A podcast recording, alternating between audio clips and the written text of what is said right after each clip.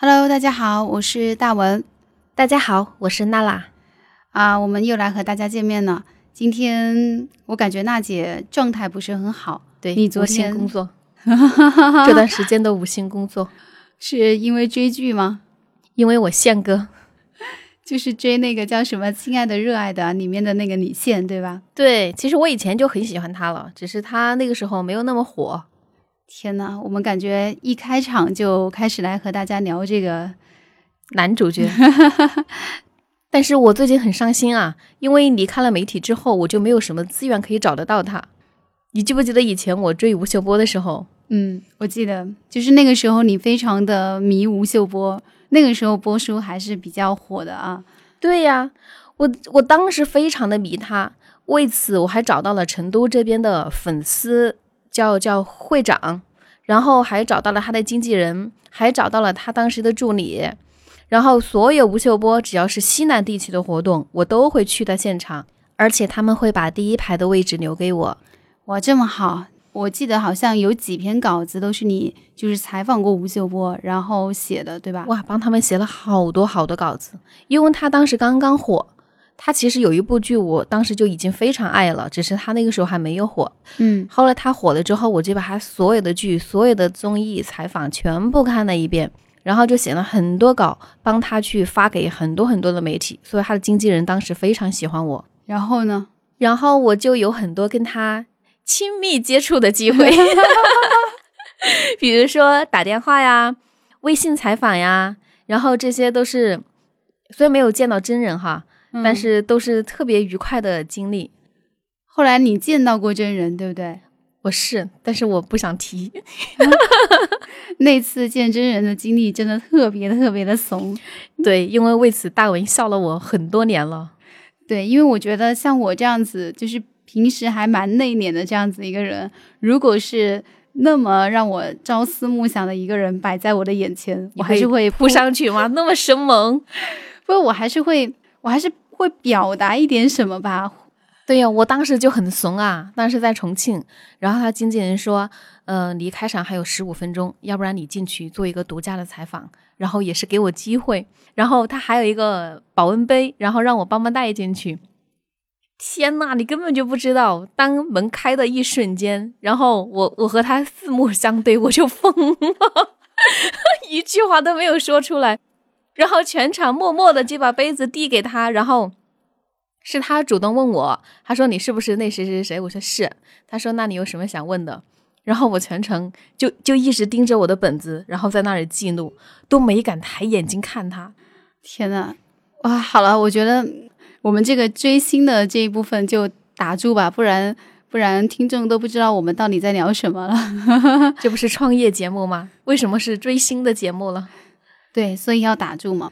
其实今天我们想聊一个什么话题呢？就是我觉得还蛮有意思的啊，就是我们昨天因为在一起开会嘛，那就呃说捋一遍自己以前的这种客户资源，然后看哪一些可以和我们现在做的一些事情比较好的结合，对吧？嗯，本来呢，娜姐是准备跟我们讲讲说，哎，你怎么去搞定男客户对，因为我们的现在目前这个团队的话，女孩子居多，结果呢，对吧？结果呢，你要不要自己说一下？结果我发现我百分之八十全是女客户，男客户太少了，啊，然后，我搞不定男客户呀，大文，呃，你别这样，你别这样，我得 男客户只能交给你啦。不不不不，我要站到我跟你们说，大文跟我是恰恰相反的，他百分之八十全是男客户，只有百分之二十可能还不到才是女客户。但是我们就是对这个事情，就自己都还觉得蛮奇怪的，因为其实可能我们在之前没有那么系统的去把我们的客户所有的都捋出来，然后包括他们的性别去做一个这种对照啊、分析啊这种。哎，昨天我们就还挺奇怪的，因为实际上娜娜平时是一个就是蛮开朗的，人性格也很好，大家听也听得出来，对吧？就是非常活泼可爱的这样子的一个女孩子。结果不招揽客户的喜欢，对，我也百思不得其解。就也还好吧。然后呃，然后我呢，我觉得应该就是说偏安静内型一点的哈。然后呃，当然我觉得这个是呃，我们后面会分析到各种原因造成的，并不是说非常单一的一方面原因造成的。所以今天我们就是想来跟大家聊个什么呢？哎，就是说，如果你是一个女生，或者说如果你是一个男生，那么在面对自己的客户的时候，因为其实我们的客户虽然说，呃，一般来说分很多种，对吧？什么高端客户、低端客户啊，什么冷静的、感性的，然后什么。精准客户、泛客户，对对对，我们有很多分类，但其实分来分去，无非就是两类：男客户和女客户。对，就是男客户和女客户。那么我们就是在想说，那今天我们从这个角度来跟大家聊一聊，就比较轻松嘛。那聊一聊说，如果你是一个女生，你怎么去呃和你的男客户、女客户建立比较好的关系？如果你是一个男生，又怎么和女客户、男客户建立比较好的关系？呃，就我们会换位去聊一些了。那今天大概我们就是聊这个，当然有可能聊聊聊的就跑偏了。对对对对。但是我很奇怪呀，大文，为什么你的女客户会那么少？我后来自己来分析你哈，我觉得就是你你我如果是一个女生，呃，女客户的话，如果有个女孩子过来找我，是你这个样子的，可能我也不是会很喜欢。我怎么了？就是你长得吧，你说点好的。就是你，你长得吧，特别的温柔，非常的清纯，然后五官呢长得又特别漂亮，尤其是那双大眼睛嘛，忽闪忽闪的，眨巴眨巴的。我要是男人，我心都化了。你这种女孩子呢，就最遭女孩子恨了，因为所有的女生都会知道男生会喜欢你这样的女生，但是所有的女生都不喜欢男生非常喜欢的那种女生，可能是天性的一种嫉妒。这是我自己的比较肤浅的感触，我觉得好吧，就就暂且啊，我们先把话说到暂且这个一层，然后我自己其实我自己会也会总结一下，因为昨天我们聊的时候嘛，然后我自己也总结了一下，其实我觉得这个呃外貌的话，它实际上是第一印象吧，嗯，第一印象，当然呃这个印象是可以被突破的嘛，对啊，对吧？虽然说它可能会形成一个比较固化的。这样子的印象，但是其实它不是说不可以突化的，所以它不是最关键的一个点。我觉得最关键的一个点就是我不能和女性的客户走得很近，是因为我觉得我不具备就是这种女性身上一些比较共共有的这样子的一个特性。比如说，心中只有工作。嗯，对，这个也算一种。就比如说，可能有很多话题我们都呃聊的不不是很那么融洽。比如说，我也不喜欢八卦。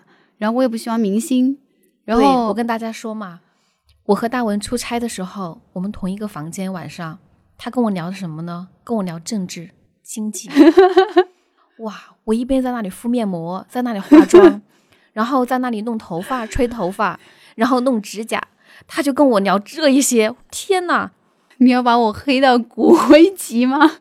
然后我都睡着了，他还在问我，哎，娜姐，你觉得刚才那个论点怎么样？我记不住，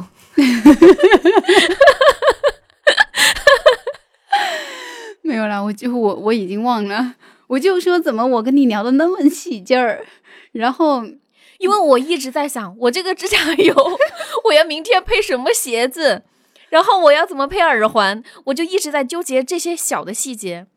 可是你可以跟我讲啊，我也可以，你听不懂啊，你心中就住了一个直男啊！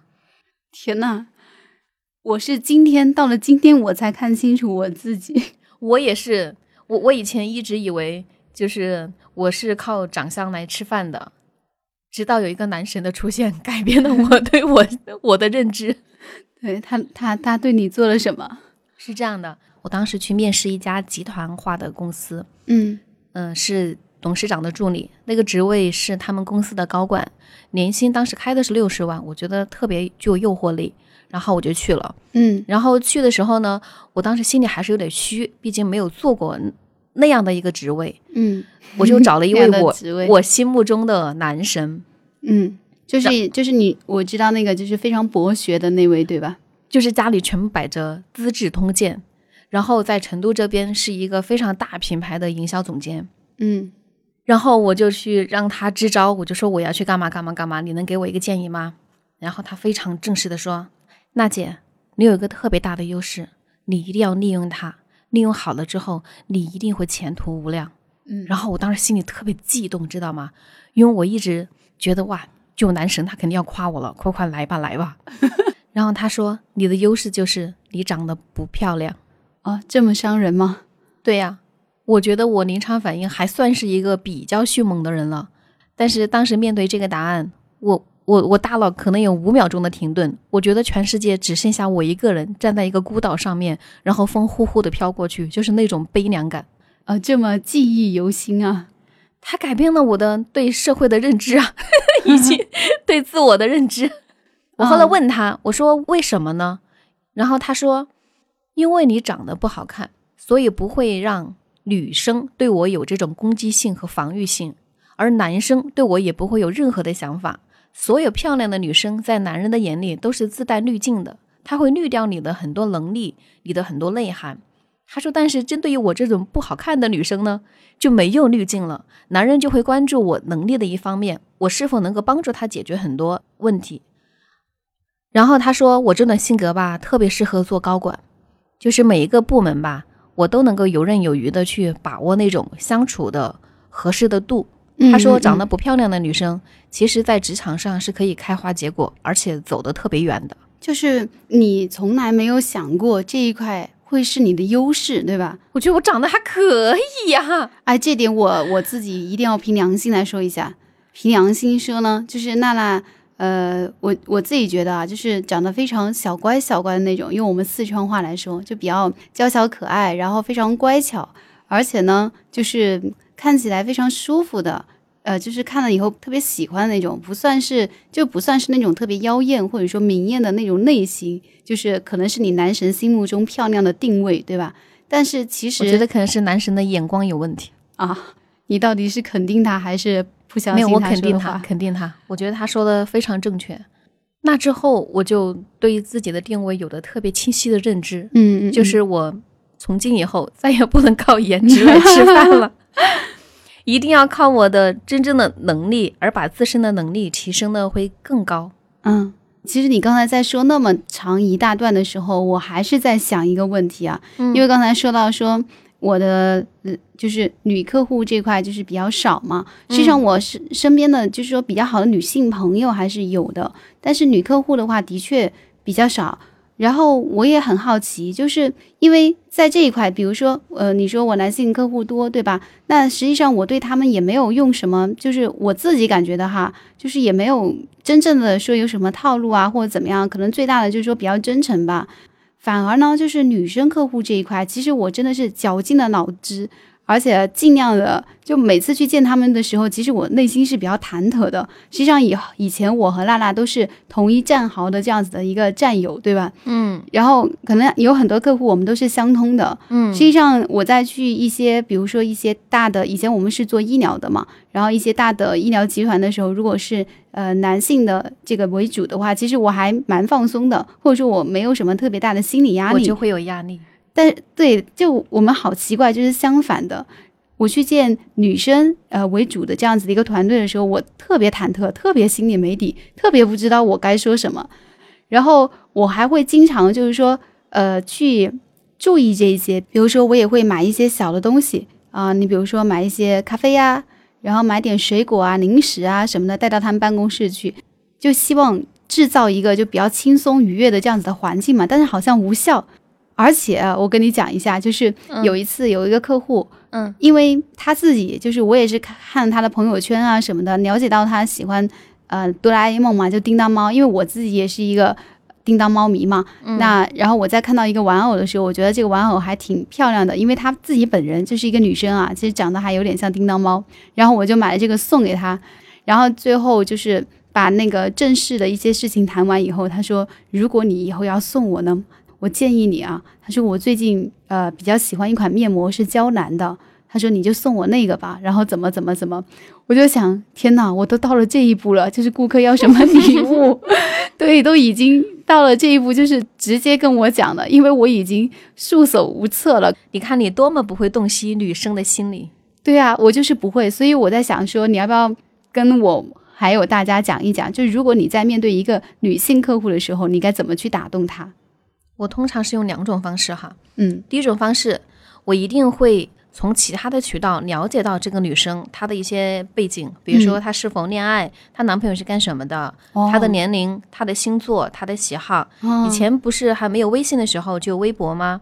没有微博的时候不是还有 QQ 吗？嗯然后我会利用这些公共的平台和空间，我去看她发的一些什么内容，她的喜好。然后我通常第一次会见面的时候，我就会拿拿一出大礼。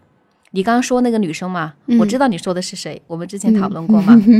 对，我们都心照不宣。嗯，后来我是怎么搞定她的呢？我第一次去见她的时候，我就买了一大盒香奈儿的口红，总共有六支。嗯，就一次性提过去的。对，我觉得很多女生其实都会这样。其实他们的他们我们对接的一般都是品牌总监嘛，他们的收入嗯其实不会低，不会说你送我什么好的东西，我就会对你格外的如何如何如何。但是我觉得对付女人都是这个套路，就是你你如果要送礼，那么你就一次性的把这个礼物送到位。嗯嗯，就是让他一次性的记住你，对吧？对，要我么这个礼物非常的可能我那啊个特别 low 的礼物也让他一次性的记住了，也让也让他记住了你。然后再也不想和我打交道了。对，然后另外的是，我会跟这些女孩子聊很多。我刚开始见面的时候，我几乎不会提我的项目，嗯我只会提他们公司线下有些什么样的，嗯还有嗯他工作上的一些事情，还有整个大行业正在发生的一些事情。我会把别人行业正在做的比较好的事情，我会跟他来分享，嗯，然后嗯慢慢的跟他建立这段感情。我第一次从来不会提项目，就是我需要你为我做什么事情，我一般都不会提的。我觉得其实刚才娜娜说到的这一点，就可以引出来一个非常重要的一个原，就叫销售原则吧，可能是在呃做市场这一块非常黄金的一个原则，就是一定要做模糊的销售主张。嗯其实这个对怎么理解呢？其实呃可以这么说，就是呃我们当我们再去接触这种市场的客户的时候，如果我们的呃销售主张是模糊的，那么其实客户是清晰的。但如果我们是清晰的，客户就会模糊，就会跟你装糊涂啊、举个什么例子呢？我想想，比如说一个男生在追一个女生，对吧？如果说呃按照这种销售主张非常明显，就是说，那你做我女朋友吧，我有什么什么什么，好不好？那如果是这样子的话，你想想，这个女生肯定是不会答应的，对吧？嗯而且还要附带一句，可能傻叉。然后好，然后完了以后呢，那这个时候需要做什么呢？可能就是比如说，嗯，了解他，比如说他经常去图书馆呐、去哪儿吃饭啊，对吧？然后经常能够跟他碰面呐、刷存在感呐、再慢慢的加微信啊，聊 QQ 啊，然后再慢慢的短信啊、电话呀，然后最后再吃饭呐、然后再看电影啊，然后再怎么怎么怎么，对吧？再怎么呢？就是就是我就是说这个过程嘛，就是这个样子。就是其实最一开始的时候，他的呃他的目的他是不明显的，而是在培养一种感情，嗯，是在培养大家对彼此的一种熟悉和信任。对，这种就是前戏很重要。啊。不是我，有时候我经常会接不住娜娜的梗，有时候她突然我已经很收敛了，你们不知道，在节目中我真的是很收敛，因为在平时的生活中，我们经常说话，我说一句话，他要想很久啊 我就会啊在那儿，对吧？嗯，然后就呵呵呵呵呵呵呵，其实我都懂你在说什么，但是问题是我不知道怎么回应。你这个直男，天呐，做这个节目真不容易。对我觉得我们俩最大的问题就是在这儿，就是我长得特别像直男，但是我的性格又很女孩子。大文是长得特别女神，但是内心就是一个直男。好，好，你继续，继续，继续。啊，对，就是说刚才我说的这个，其实就是这样子的哇。，你角色变化好自如哦！继续，继续，继续。你能不能尊重一下直男？直男，开始你的表演。对，然后呃，所以呢，其实这个模糊销售在我们去做市场的时候也是一样的一个应用。就比如说你在去啊，那我们我们比如说你开了一家鞋店，对吧？然后有一个顾客走走进来的时候，如果你直接问他说：“哎，你喜欢什么样的鞋子？我给你推荐。”可能这个时候你的主张是非常明确的，你想销售，那么这个时候客户就会跟你装糊涂，他就会说。啊、你说什么呀？听不懂啊！没有你这么做作好吗？他就会说，我随便看看，对吧？一般都会这么讲嘛，就是我随便看看，他就会开始模糊他的一个主张。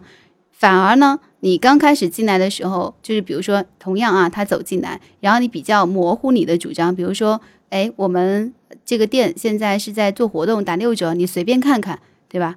然后他就真随便看看，然后他就看看看的，他就拎起一支，然后问你说，哎，这个多少钱？他这个。呃，这个消费的主张他就明确了，所以这个就是回到我们刚才说的，当你的销售主张是非常明显的时候，对方他会不清晰，他会装糊涂；但当你的销售主张是模糊的时候，对方反而会慢慢的去清楚自己的一个购买的一个主张，就是这个样子的。对，其实人都有防御心理的。是的，其实我们换位思考一下，像我们自己平时也会接到很多这种推销的电话呀之类的，对吧？一般。一上来就是说，哎，谁谁我是谁谁谁，然后给你推销什么什么产品，一般怎么回的你？嗯，我想起来一个段子，可以先讲一下吗？就是有个 做保险销售的，就是问人家，哎，你好，万总，请问您平时都是靠什么交通工具出行的？嗯，万总说轮椅。我就是这个套路的，好吧？对吗？就是。哎呀，我还是回归正常，好吧？就是一般你就会说不好意思，我不需要，对吧？就挂了。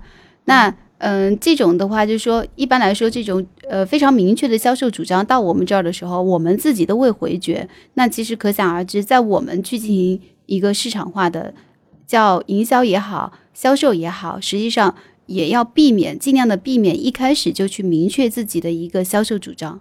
嗯，好。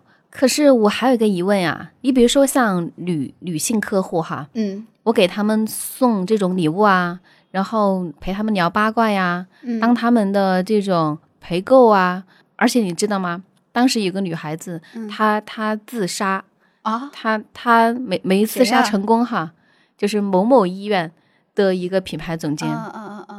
然后医生给我打的电话，凌晨两点钟，我到医院去找的他，那是我们的第三次见面。我当时就是在想说，你们是不是很熟？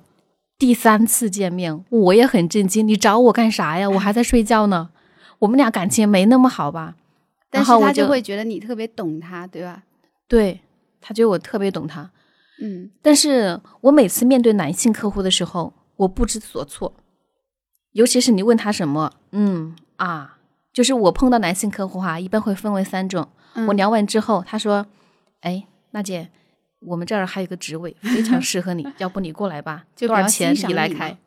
对。然后另外一种就是，嗯啊哦，他就是不回应我。他越不回应我，我就越要问你们到底预算是多少呀？这个方案你怎么就不满意了呢？你们怎么怎么怎么了？我就我就我就会慌了阵脚，因为你不知道他到底在想什么。第三种就是他要和我辩论，就一直和我辩，跟我来讲东讲西的，跟我讲他的很多的理论，我真的不想听，我一句都听不进去。我觉得男人很无趣在这方面，所以我不知道你是怎么搞定客户的，尤其是那一家，你知不知道我说哪家？哪家？就是在东大街的那一家，我去了好多次，一个福建的老板，嗯。我明显感觉到他很不喜欢我，很排斥我，我也很不喜欢他，他也能够感觉出来。但是你是怎么就做到一次性就把他给说服了啊？嗯嗯，怎么说服的？告辞，我要告辞了。我要先先先，我再考虑一下，考虑要不要和娜娜继续做节目。这个节目会被屏蔽吗？我们说的很正经啊。好吧，那我就回归到正经的一个频率，好吧？嗯，哦，我觉得这个，我我想起来你说的是谁了。然后实际上，嗯，其实我刚才昨天我们在聊了这个话题以后，不是我们就说今天我们就把这个话题录出来吗？呃，结果实际上我还真的想了想，我就想说，我用了什么方法呢？我怎么了呢？对吧？嗯嗯。然后我就想来想去，其实我感觉我好像也没怎么。我就是，其实我跟你都是一样的。实际上，我们都是在对待客户的时候就还蛮真诚的，就是就自己什么样就是什么样嘛。然后，呃，我记得，因为他是一个，他是一个福建人呐，然后他其实年纪还蛮大的，六十多岁，他是一个很厉害的那种手术的医生。然后那一次的话，我记忆还比较深啊。其实娜娜说到那一次，是因为我当时就是问了一个手手下的一个记者吧，因为他经常在跑那家医院嘛，然后问他他有什么喜好，他跟我讲说他喜欢吃鲈鱼，然后喜欢喝茶，所以我当时是在他们医院附近他指定的一家餐馆，然后吓死我了！我以为你买了一条鲈鱼过去 啊？什么？我以为你买了一条鲈鱼过去。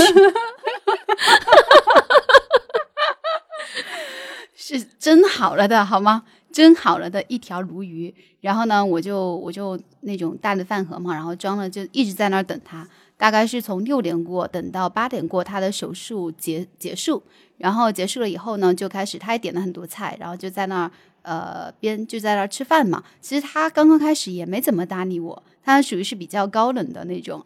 然后当时。呃，那一年是莫言得了那个诺贝尔文学奖，其实是他聊起来的。他是跟他的一个旁边的，就是他的工作人员，就是在那聊说你们有没有看那个获奖的一个感言？然后他们旁边的人都表示没有看。然后我说我看了。他当时我记得就是默默的抬起头来看了我一眼，因为他是在我心里已经是个老爷爷的那种了哈。我当时就一刹那我都觉得说，本来就是啊，对他就是个老爷爷。然后就是。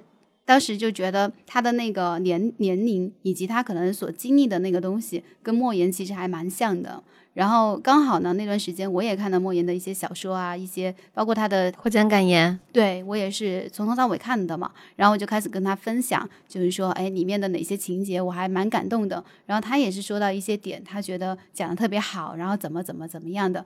那顿饭本来他们是准备吃了以后再去开会的，结果我们就一直在那聊，就从莫言聊到，然后其他的一些矛盾文学奖的一些东西啊，然后就聊开了嘛。我记得那顿饭吃了很久，然后那个客户其实是我们报社的一个就是大南头的一个客户，就老不在我们这儿投放广告的这样子的客户。然后那次以后也是投放呢，虽然不多吧，但是也是表示了一下，就是还投放了几个版面，就还蛮不错的这样子的一个结果。其实我自己，嗯，这个是在我我觉得就是说你能够跟别人聊上话、搭上话，这点是非常重要的。而且我觉得你好有耐心。我知道那餐饭起码吃了四五个小时吧。我并没有觉得我好像是在有耐心的对待他，而是我觉得，哎，聊着我也挺开心的，就大家是在像朋友一样聊天嘛。呃，我也没有觉得说这个是我的一个就是任务啊，或者怎么样的。所以我觉得还是真诚比较重要。你也是很很 enjoy 在里面。对对对，我自己是，我觉得自己的那种状态，别人是感觉得出来的。就是你是非常刻意的去迎合他，还是说你就是。本来就是说，你平时就有这样子的一些想法呀，一些一些对各式各物的一些总结，然后只是在那个时候说出来的而已。我觉得还是有很大的区别的。啊，这个就是我对待男客户的，就是你要说方法吧，好像也没有什么方法。但是你要说我没有刻意的做任何的事情，我也是有的。然后我会刻意说做什么吗？嗯，就是我会刻意的去看最近的一些。呃，新闻，你知道这种就是，所以你很男人呀？啊，对，好吧，我我就讲到这儿了，我先走了。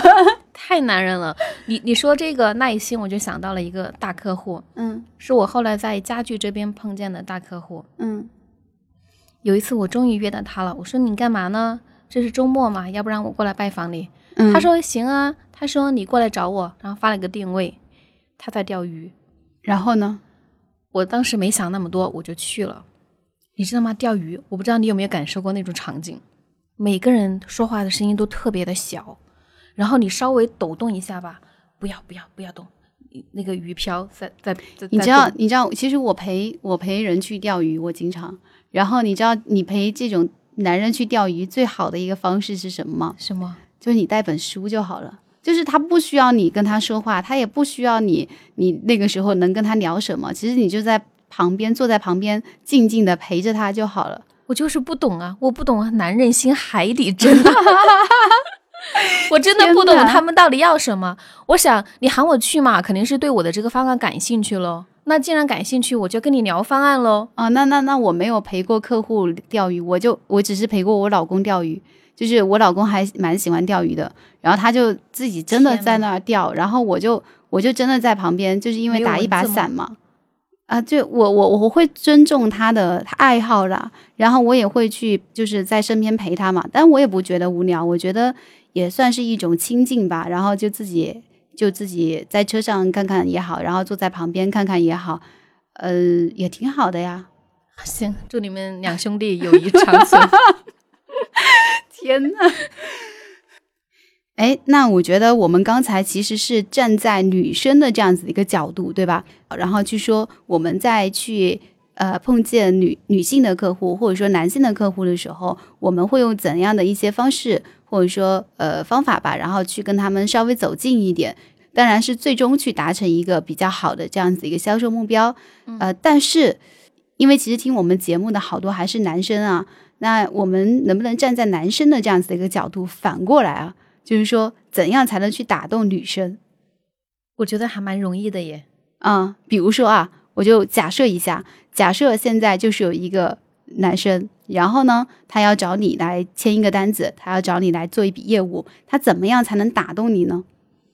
嗯，我就说一个小的故事吧。好，有一年，我和我们老板一起去重庆，有一个特别大的五星级的酒店的项目去投标。当时参与投标的其实有很多同行和竞争对手，但只是大家的定位可能不大一样。嗯，我记得很清楚啊。其实当时前前后后在那里待了三天，有同行啊，有设计师啊，就是有这些很多人。嗯，我那个时候在咳嗽，咳得非常的厉害，真的是从早咳到晚。每个人对我有很关照。嗯，就是哎呀，你怎么了呀？你怎么怎么怎么怎么地呀？嗯，然后就是有一个有一个大叔。当时我们在大堂里面吃早餐，然后有个大叔就朝我走了过来。他是一家做橱柜的，我们公司其实当时是没有橱柜体系的。嗯，跟我拎了一大包药，而且他还很温馨的拿温开水过来，就是帮我倒了一杯冲剂进去。他说：“快点趁热喝。”嗯，然后还帮我默默的帮我拿的那些菜，全部都帮我撤掉了，尤其是那些冰的西瓜呀、冷饮啊那些。嗯，然后换了热汤。然后粥，然后这种就一下把你暖到了，对吧？对我一下子就觉得这个才是男人吗？就是有一种，就是女生被一个男生关爱的那种感觉。嗯嗯。虽然在他的眼里哈，就是他说，我说，哎呀，我说你您还多贴心的。他说是，他说因为他的女儿就是这样被他带大的。哦，我就当时觉得。像我这种本身又缺父爱的人，顿时就觉得哇，这个大叔真的是暖爆了。嗯，哎，我还蛮好奇，为什么？因为他是你的竞争竞争对手，对吧？他也不算是竞争对手，算是同行。只不过如果他做了更多的木做的方面的话，我就会做的少一些。哦。但是那一次。正好客户如果全部做我们的产品的话，他的预算是超标的。嗯，然后我也不想让客户为难，所以我主动提出，我说那橱柜体系以及橱柜旁边所有附带的墙板那套体系我就不做了。我说我给你推荐重庆的那位一家，我就把这个大叔推荐过去了。嗯，其实大叔可能不知道后面的这这一波，重要的是在一个女生她在生病的时候，一个男性他给予了合理的关怀，而且是。非常实际的这种行动，你就会觉得特别受用。嗯，就是在你最需要的时候出现。对，而且一定是要细心。我觉得所有的女生都会觉得自己被被注意到的时候，是特别觉得很很受重视的感觉。嗯，其实还有一个案例，就是我们老板一直在给我们游说的一个案例。嗯，而且他一直想把那个男生挖过来。但是那个男生确实他他他不过来哈，挖了他两年了，唯一没有挖过来的，嗯，就是他当时去拜访一个女设计师，然后是在成都非常大牌，一年可以带单几百万的这种，嗯，我们老板去拜访他的时候是中秋节，他去的时候。嗯，那个男生还不在，然后他在里面和这个女设计师大概聊了两个多小时，然后那个男生就一直提着月饼在外面在等待，中间没有任何的打断。嗯，后来他们约着去吃饭的时候，这个男生就一直跟着他，从楼上走到了停车场。我们老板当时还很嘀咕，就说：“哎呀，怎么那么没有眼力见啊？明明知道我们要去吃饭了，他还在那里跟着。虽然说不是竞争对手哈，但是也是大同行，也不大好嘛。”对对对。结果那个男生一直把这个女生送到了停车场，帮她把月饼还有那个女生当时提的东西全部放到了后备箱之后，然后就说：“哎呀，这个月饼呢是我自己亲手做的，没有含糖，因为我知道您的母亲是有糖尿病，她不能够吃这些含糖量高的食物。嗯，而且我还放了秋葵，秋葵是可以抑制糖尿病，就是哇天啊，好细心啊，对吧？对，后来我们老板就被震惊到了呀。嗯、老板就后来就跟他成为了朋友之后，就问他说：“你是怎么知道的呢？”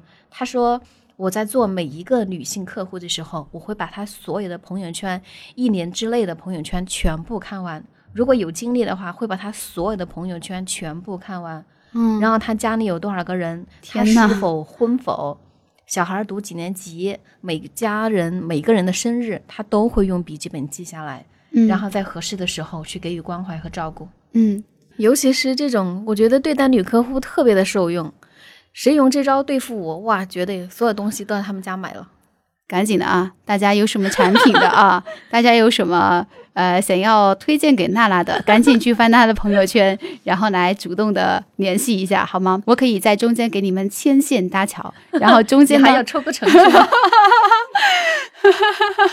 呃，我我我我不会的啊，不会的，嗯，所以我觉得说到这儿哈，尤其是我们做销售、做市场的，以及嗯做品牌的，嗯朋友圈真的是一个特别重要的场场地。嗯一个就是，所以我最讨厌的是什么？一点开，朋友三天可见，朋友半年可见。一般的这种，我看刷了两次，我就会自然而然的把它设为不看他那个选项，我就给点了，嗯他就几乎从我的朋友圈里面消失了。嗯你说，如果这样的人找我卖东西，那是不可能的，永远不可能，因为我没有办法了解他，而且这种人他在隔绝他的生活，他他他是有什么不好被别人知道的呢？为什么要这样做呢？我就可特别能不懂。这个可能也跟有些，就是比如说自己的个性啊，然后自己对自己这个呃朋友圈内容的一些定义吧。因为因为我们要知道，就是说还有很多人他是不是有这种销售属性的嘛？刚才娜娜说的这个呢，就是说如果你是在如果你是在这个行业，对对对对对，那么你就开放一点，可能会更好一些。对你比如说像我老公，他可能五年发一一条朋友圈吧。那哎，你知道什么样子的？因为我们刚才还在谈这个话题嘛，就是说，如果是你是一个男生的话，怎么去打动一个女性的客户？你知道什么样子的男男生能够打动我吗？嗯，我也很好奇。嗯，我觉得一定首先是知识极度渊博的人，因为才能和你一起逼逼叨叨那么久。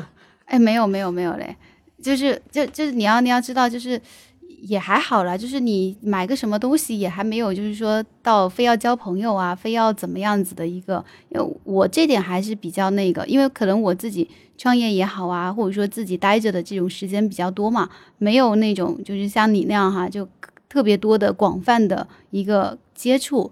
然后我感觉我自己的一个评判标准还蛮简单的，就是他不一定要对我，就是说像你那样，其实没有人对我像你对你那样的，所以我没有这方面的一个感触。但我自己有一个自己的一个衡量的一个标准吧，就是我觉得他要够执着，你知道吗？你比如说，我举个例子啊，嗯，比如说呃，有人推荐我买一个东西，那呃随便说买一个什么吧，比如说买一个空气净化器，嗯呃，那那如果他是第一次向我去兜售这个东西的时候，我可能就说哦，那我就知道了嘛，看我就听着了。但我肯定不会马上，因为除非我是特别需要这个东西啊，或者说除非我就是看好了这个，你刚好来了，那 OK。但是如果只是说它是一个非刚需的这样子的产品的话，我可能说那我知道了。然后当这个人比如说第二次找我的时候，可能我会觉得，哎，我可能会好好的再考虑一下。当他第三次、第四次找我的时候，呃，当然，嗯，首先你得不讨厌他呀，就是你得对他没有反感，对吧？不是说那种他说一句话，我问一下，如果那个人长得特别特别丑呢？我还好，我基本上不看相貌，我基本上不看相貌。嗯，你就说真的，真的，我这点我还蛮奇怪的，就是你说一个长得特别帅的找我吧，其实我心里的也没有什么波澜。你你这个直男，天呐，这个梗有一点让我现在都还没有缓过劲儿来，你知道吗？经常娜娜说我一句，然后我就说你你你你你你你你他经常气得发抖，然后又说不上话。因为我都觉得这种玩笑呢，其实就是无伤大雅。然后呢，你又很正经的把这个事情说出来了。这不是你又你又不法，你又不好回击，对吧？你你正儿八经的吧？你回击我呀，来呀来呀！你我打你行不行？你这明显的欠打了，你知道吗？然后那个，嗯，哎，我刚才说到哪儿了？不知道。天呐！我说那个人特别丑的话，你会不会接受？你说你对这种颜值没有要求啊？对，其实如果他只是一个，你又不是找老公，对吧？你何况说我找老公，我也没有说非要他颜值怎么样。然后呃，你只是买他的东西嘛，你又不是买他的人。对呀，那那那个。嗯，所以我我是不看这个的。那如果说他第三次找到我的时候，呃，我觉得有几个前提，就第一个前提他是就比较真诚吧，就跟我交流的过程中不让我反感。第二个呢，就是我觉得他要足够的专业，就对自己的产品，然后对自己所涉猎的这块东西，至少我我问到什么，你你得跟我答，对吧？你第一次答不上来无所谓，但是呃，你可以去去找到答案，然后再告诉我，我也觉得这也是一种态度，就是你在认真的做事。然后这种的话，我会。就可能找到我第三次、第四次的时候，我可能就会购买了。实际上，你知道吗？因为就不不论是男生还是女生，你都会对不对？嗯，对，基本上都是这样子的。因为呃，我我这么给你举个例子吧，我们这边还是蛮多都是做电商的嘛。其实那我们自己也是一个电商用户，对吧？呃，你比如说我自己的话，这么多年可能也给过那么一两个差评，但是呃，我就会想说，如果他找我。你比如说，他第一次打电话给我的时候，我会很认真的告诉他，我为什么会给你这个差评，对吧？你的产品你还跟他讲道理吗？我也没有，也没有正儿八经的长篇大论啊。但是我会跟他讲，我说我为什么会给，然后那我会挂了。我说完了以后，我会挂了。然后呢，他如果说，其实挂了以后，我不知道你你会不会啊？就是有时候你会挂断了别人的电话，你会有一点内疚感。就虽然说是。嗯，挂掉了，但是你还觉得说，哎呀，刚才好像不应该那么不礼貌，就有点这种，你有吗？没有啊，好吧，那那我我会有，然后我就会挂了。但是呃，如果他在第二次给我打电话说，不好意思，你可不可以再帮我把这个给撤销？我还是会给他撤销的。但如果他不打呢，那我也就不管了，我就是这样子的人。所以如果说一个女生也好，男生也好，比如说像我这样子的一个人哈，就是作为一个女性用户，呃，如果打动我的话，特别是。呃，那我就需要说你专业，然后你嗯比较执着你做的事情，我感受到了你的真诚和执着，也许我就会呃跟你做成这笔生意，我是这样子的。嗯，其实我其实我觉得是无论哪一种性格的女生都会喜欢对方的这个男销售，他一定是专业度非常强的。对，其实专业度强的男生会给人极大的安全感。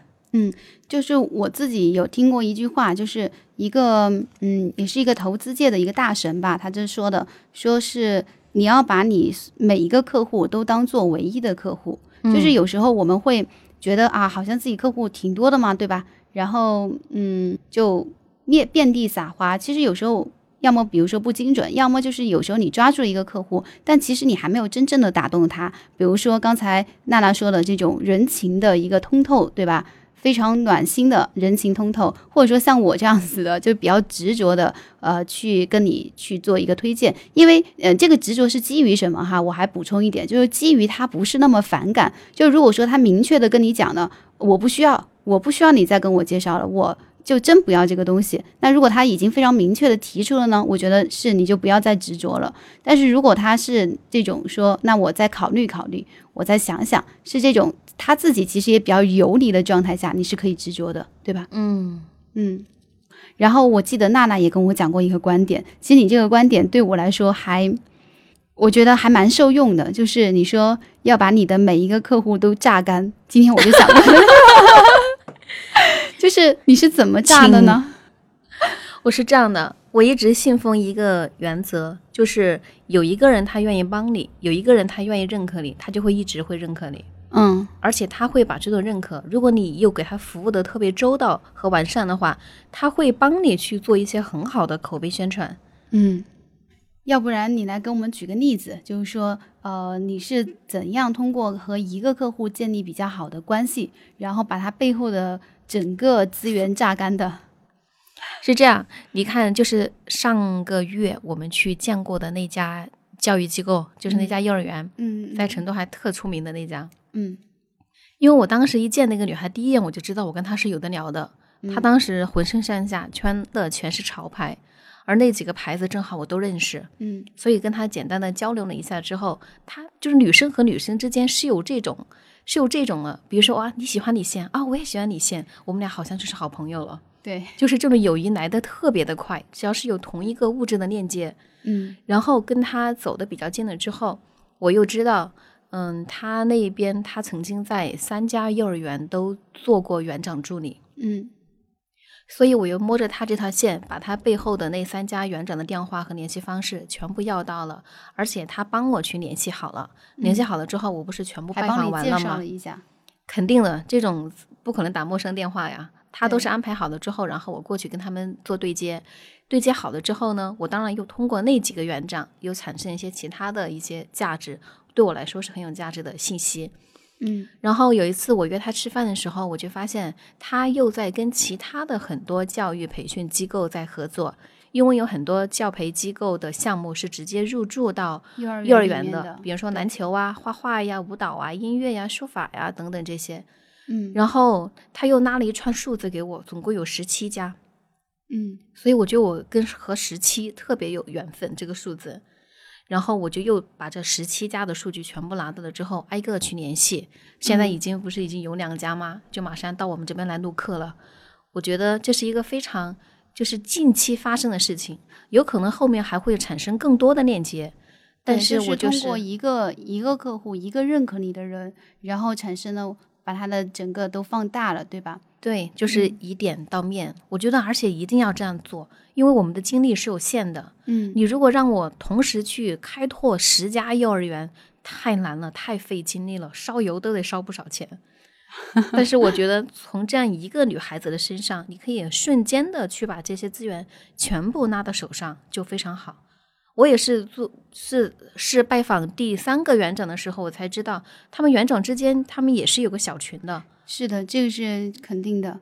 所以我在这儿也不得不说一声，娜姐高明。谢谢您嘞，谢谢兄弟。天呐，那行，那我们今天要不然就先这样。嗯然后、哦我觉得我们今天是聊的比较轻松啊，可能这个话题说的比较散啊，大家也就是听听的好玩吧。大家听一乐呵吧，啊，对对对，然后我们下期再见，拜拜。不一起吗？哦，一二三，拜拜